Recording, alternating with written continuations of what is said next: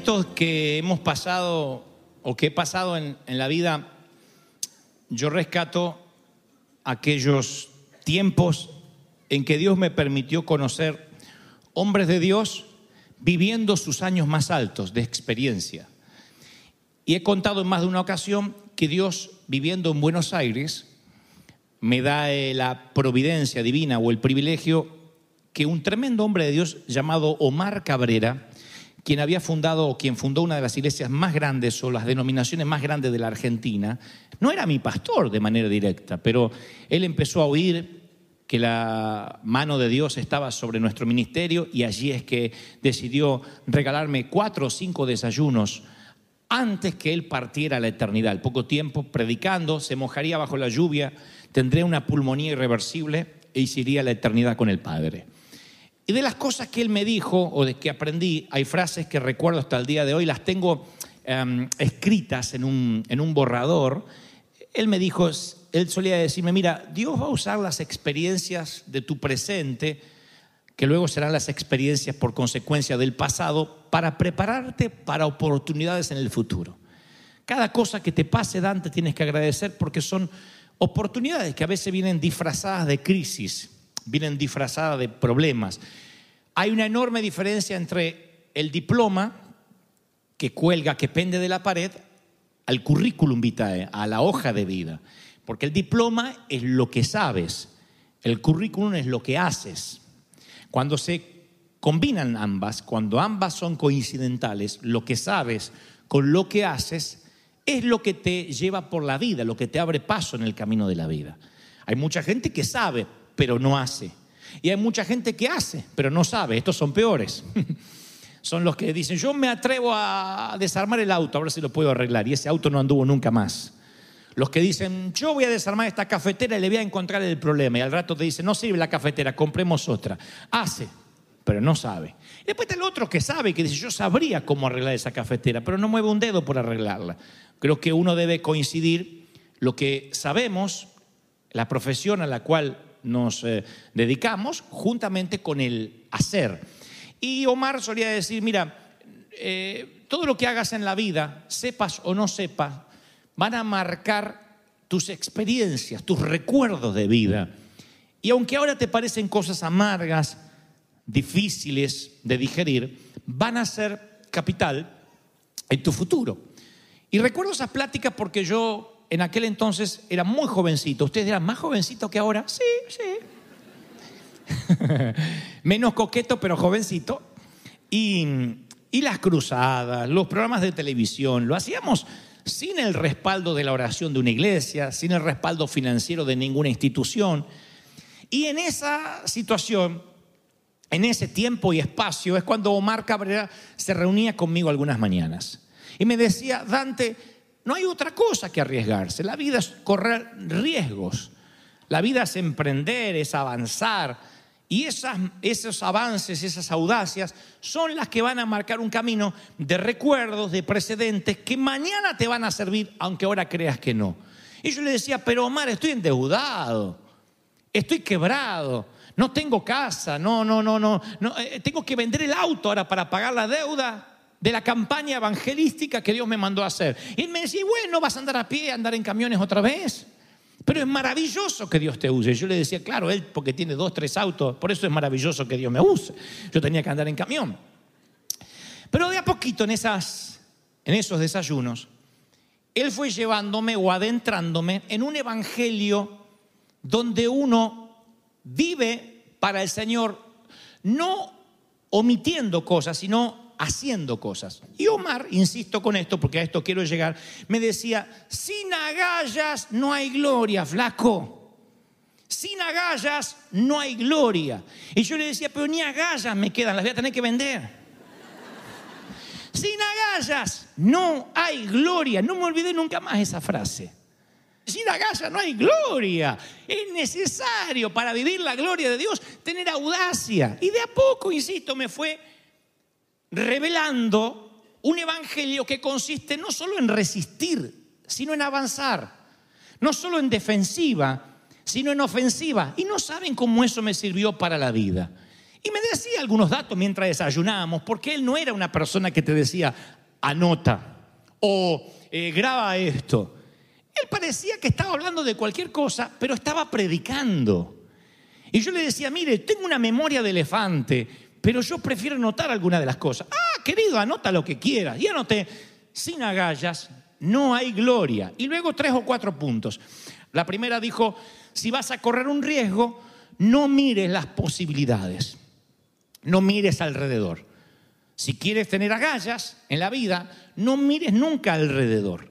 Yo creo que una de las cosas más emocionantes del mundo es hacer algo que nadie jamás hizo. Y siempre que hagas algo nuevo vas a ganarte la crítica de mucha gente, porque la gente dice, no pruebes nada nuevo, todo está probado. Si fuera por esa gente no habría invento, no habría celulares, no habría luz eléctrica, no habría tantas cosas que fueron producto de una audaz que dijo, ¿y por qué no? ¿Y por qué no? Y las cosas fueron cambiando. Pero yo recuerdo que de chico todos tenemos eso, por lo menos yo era así. Eh, ah, ¿Qué te juego de que ando, voy en una sola rueda de la bici, con la bici hasta la esquina? No, nadie va con una. Sí, hago la Willy. Y iba hasta la esquina. La Willy la llamamos con una sola rueda. Antes de la Willy, dos dientes perdían el camino, pero llegaba con una sola rueda. El desafío era hacer algo nuevo, ¿no es cierto? Y hacerlo más difícil. No hay nada más que emocione más. Eso viene en nosotros, un gen. Viene en los seres humanos, que vamos perdiendo a medida que vamos creciendo. Por eso yo agradezco que tuve en, cierto, en cierta esquina de mi vida a un Omar Cabrera que invirtió su tiempo en decirme, Dante, la vida es agalla, sin agalla no hay gloria. Dios ama eso. Gedeón tenía 32 mil hombres y es superado por los madianitas. 32 mil hombres. ¿Qué pensarías? Si tienes 32 mil hombres y hay un ejército de Madián que es mucho mayor, bueno, no te das el lujo de perder un solo hombre. ¿Qué dice Dios? No, porque si yo les doy la victoria con los 32 mil, van a decir gracias Dios por ayudarnos. Lo que hoy yo decía antes de, de la adoración, que muchos no damos gracias a Dios porque nos sentimos con derecho a que nos lo hemos ganado. A veces decimos, bueno, yo trabajé duro para tener lo que tengo y uno se siente con derecho.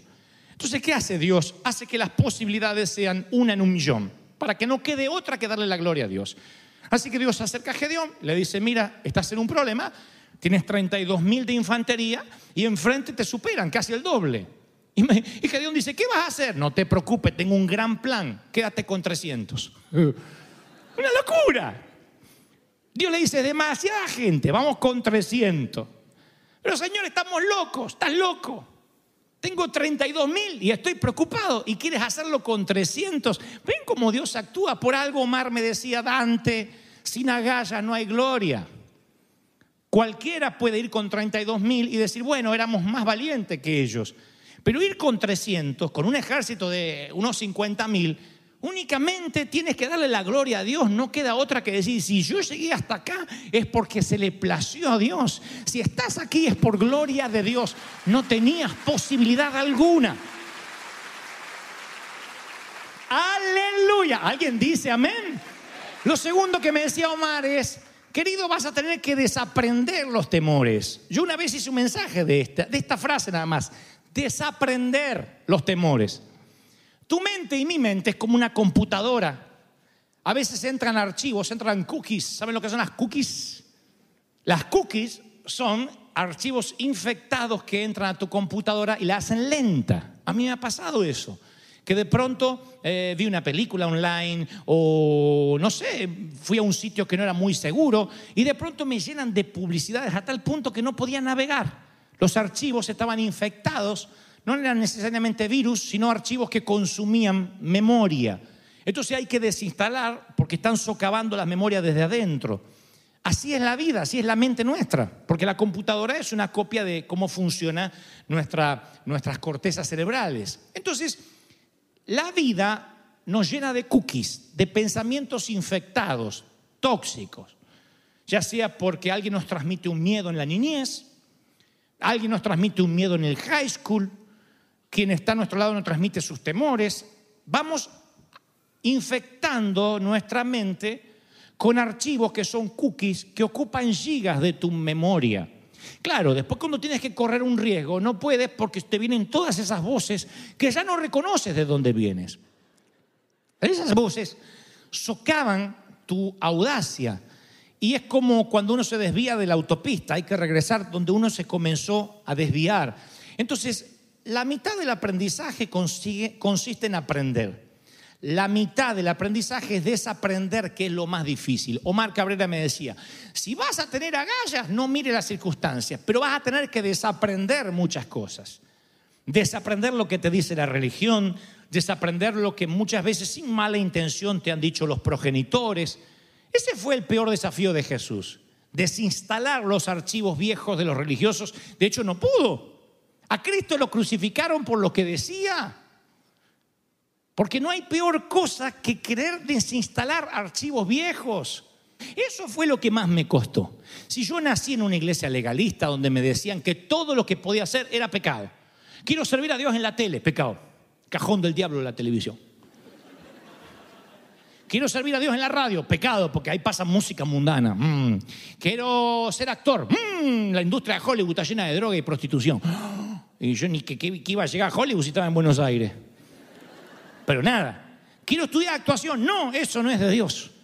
Todo era pecado. Entonces, para yo desaprender eso, me costó por lo menos una década bien larga entender que Dios me decía, no importa tanto lo que sabes, sino lo que haces. No solo el diploma que pende en la pared, sino tu currículum vital, tu hoja de vida. ¿Qué dice tu hoja de vida? ¿Qué has hecho para Dios hasta ahora? No te pregunté por lo que sabes, sino por lo que haces. Porque no es los pensamientos de los apóstoles, sino los hechos de los apóstoles.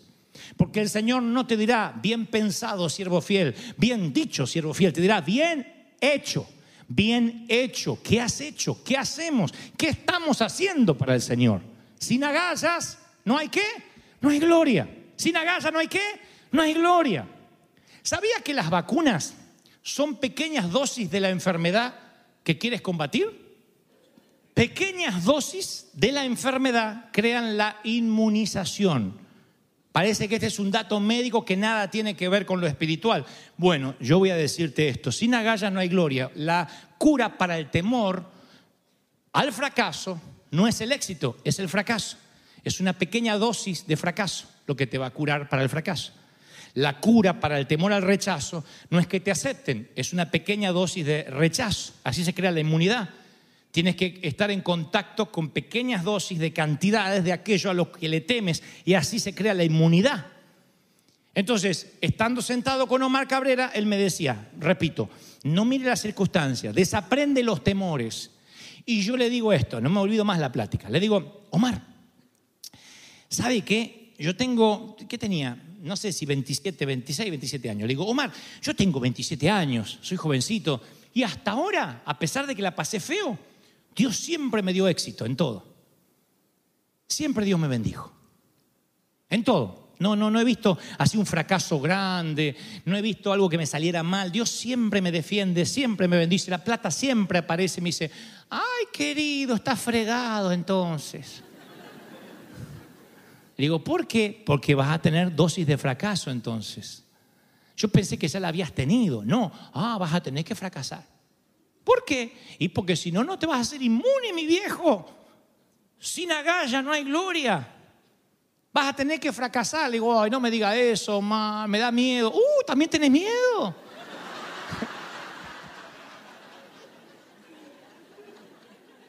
Vas a tener que tener entonces una dosis para que te sane el miedo. Y fue una, una de las profecías, no digo negativa, pero esas palabras que, que tardas muchos años en olvidártelas, porque me levanté de esa mesa y a partir de ahí comencé a tener una serie de fracasos en cosas que yo pensé que jamás iba a fracasar. Montamos una obra de teatro en un, en un gran sitio en Buenos Aires, un teatro gigantesco, y se desata la peor crisis política en el país, el presidente renuncia. Tuvimos cinco presidentes en una semana en Argentina. La gente salía con cacerolas a la calle y yo haciendo un espectáculo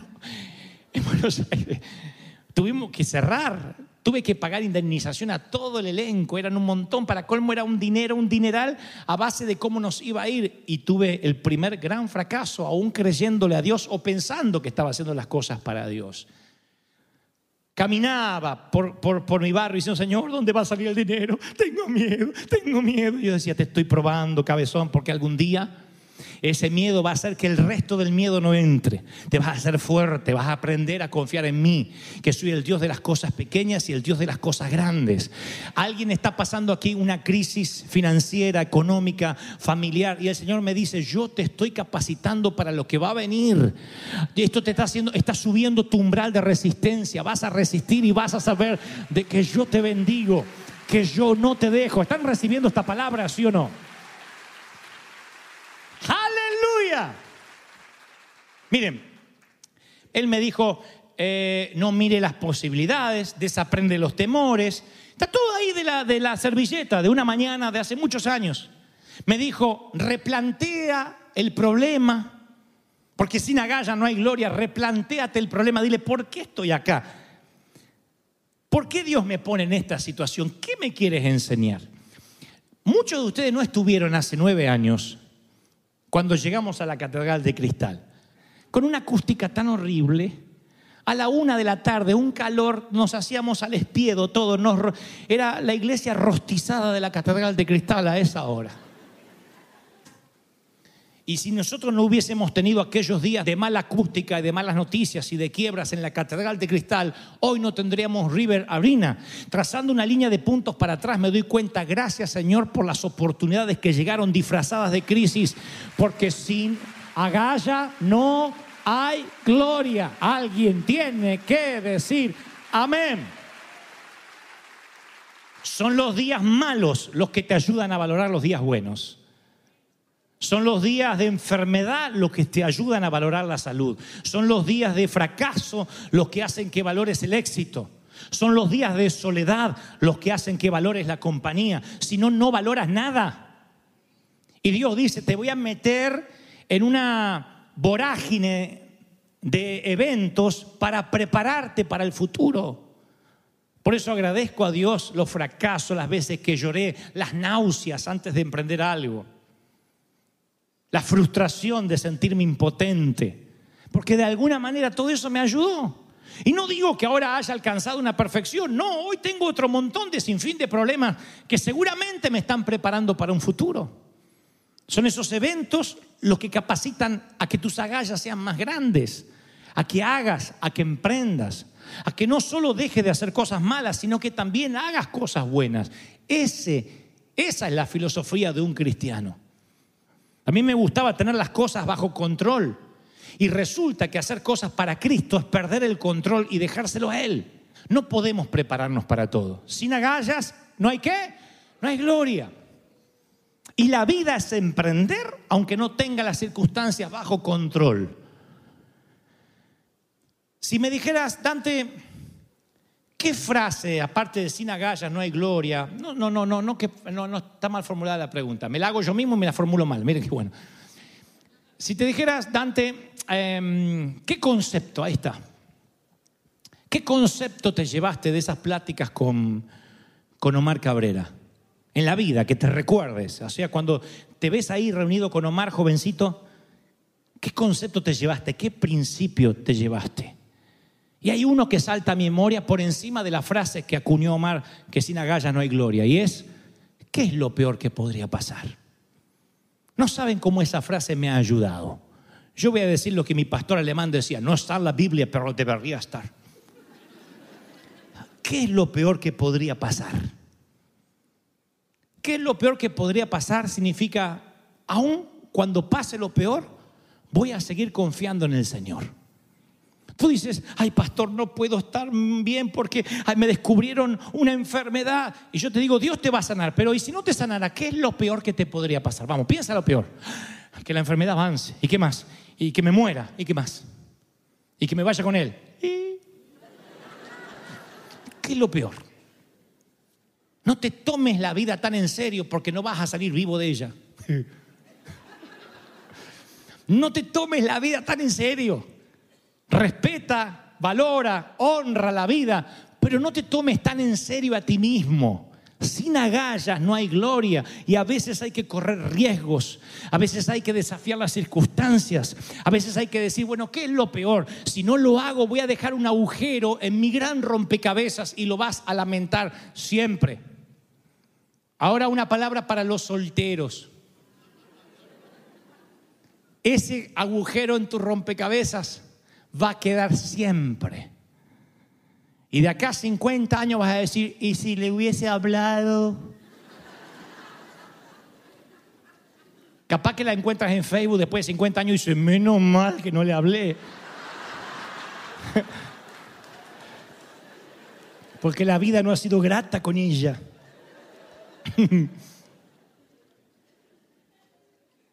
Una palabra para los empleados. No todo el empleado tiene que ser su propio gestor de su compañía. No todo el mundo, no es una regla. Pero yo sé que esta palabra para muchos que son empleados, ¿no será el tiempo de que empieces a usar la inteligencia, lo que podrías hacer para cosechar tu propia compañía, para emprender tu propia compañía y ya no depender de otro. ¿No será el tiempo de correr un riesgo? Y me dices, y es que tengo miedo que me salga mal. Y yo te digo lo de Cabrera, ah, tenés miedo.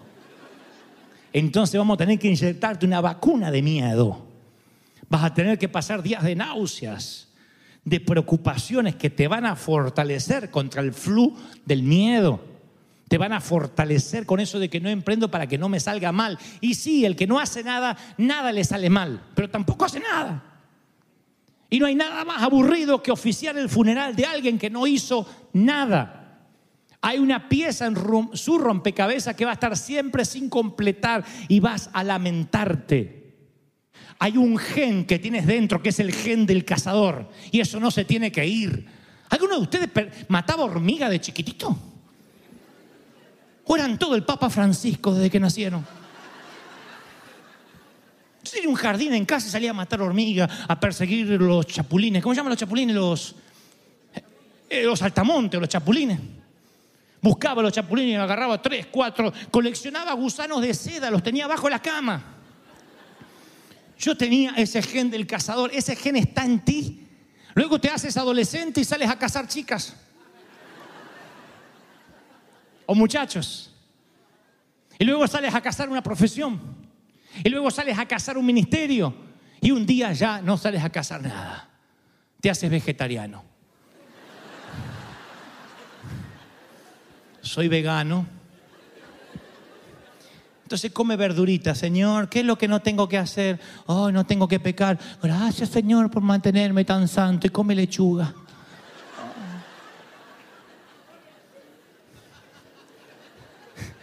No hay nada peor que un creyente vegetariano espiritualmente hablando. Que tú dices, vamos a correr riesgo, vamos a emprender, ¡Aleluya! Y dice, este es el momento, mi tiempo. Y otro dice, perdón, verduras para mí. En River Shore no hay verduras. Acá se come bien, se alimenta bien, se solidifica bien. ¡Aleluya! Alguien tiene que decir, ese es mi Dios. Ese gen del cazador está en ti. Y tienes que emprender y tienes que avanzar y tienes que a ese Señor, se me termina el año, pero quiero tomar decisiones que hace años o meses vengo postergando. Tienes que tomar decisiones. ¿Cuántos están creyendo esta palabra? ¿Cuántos lo reciben de corazón? Hay un negocio que tienes que emprender. Hay, hay un ministerio que tienes que creerle al Señor. Muchachos, jóvenes, los que estudian, no solo estudies, sino prepárate, créele al Señor para cosas grandes aún por encima de tu capacidad. Dile, Señor, yo quiero que este sea mi año, que mi paso por River Church me haya dejado agallas, ganas de emprender, ganas de avanzar. No dejes para mañana lo que podrías estar haciendo hoy. Hay oportunidades que vendrán una sola vez en tu vida. No regresarán. Oportunidades que no regresan más. Créeme. Hay oportunidades que son únicas, únicas. Y luego las cosas ya no vuelven a ser como eran antes porque la dejaste pasar. Hay oportunidades que vienen una sola vez y que tienes que aprovecharlas porque sin agallas no hay gloria. Y tú me dices, ¿podría fracasar? Está dentro de las posibilidades que fracases. dices, y si me lleno de temor, es probable que tengas que tener pequeñas dosis de temor que te vacunen. Eso es parte de la vida. Yo me he pasado gran parte de mi vida con miedo. Soy un gran temeroso a muchas cosas, muy preocupón. Sin embargo, esa preocupación y ese temor no me mete dentro, me saca afuera, siempre. Soy como un samurái. ¡Ah! Y salgo. Grito de miedo, pero grito. Y avanzo, no me quedo. Ojalá Dios te regale eso hoy, de avanzar, de crecer. La vida es corta. ¿Cuánto tienes? ¿30? ¡Uh! ¿Ya? ¿40? ¡Uh! ¿50? ¡Ay, tu abuela! Se va así, ¿eh? Se va así la vida. Dígame, en, los últimos servicios, ¿cuántas veces Dios nos habló de lo mismo?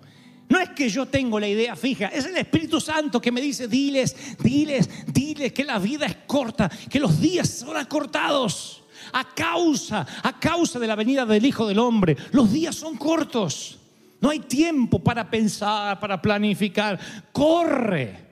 Tienes 20 años, corre. 50, corre. 70, corre más. Sigue corriendo.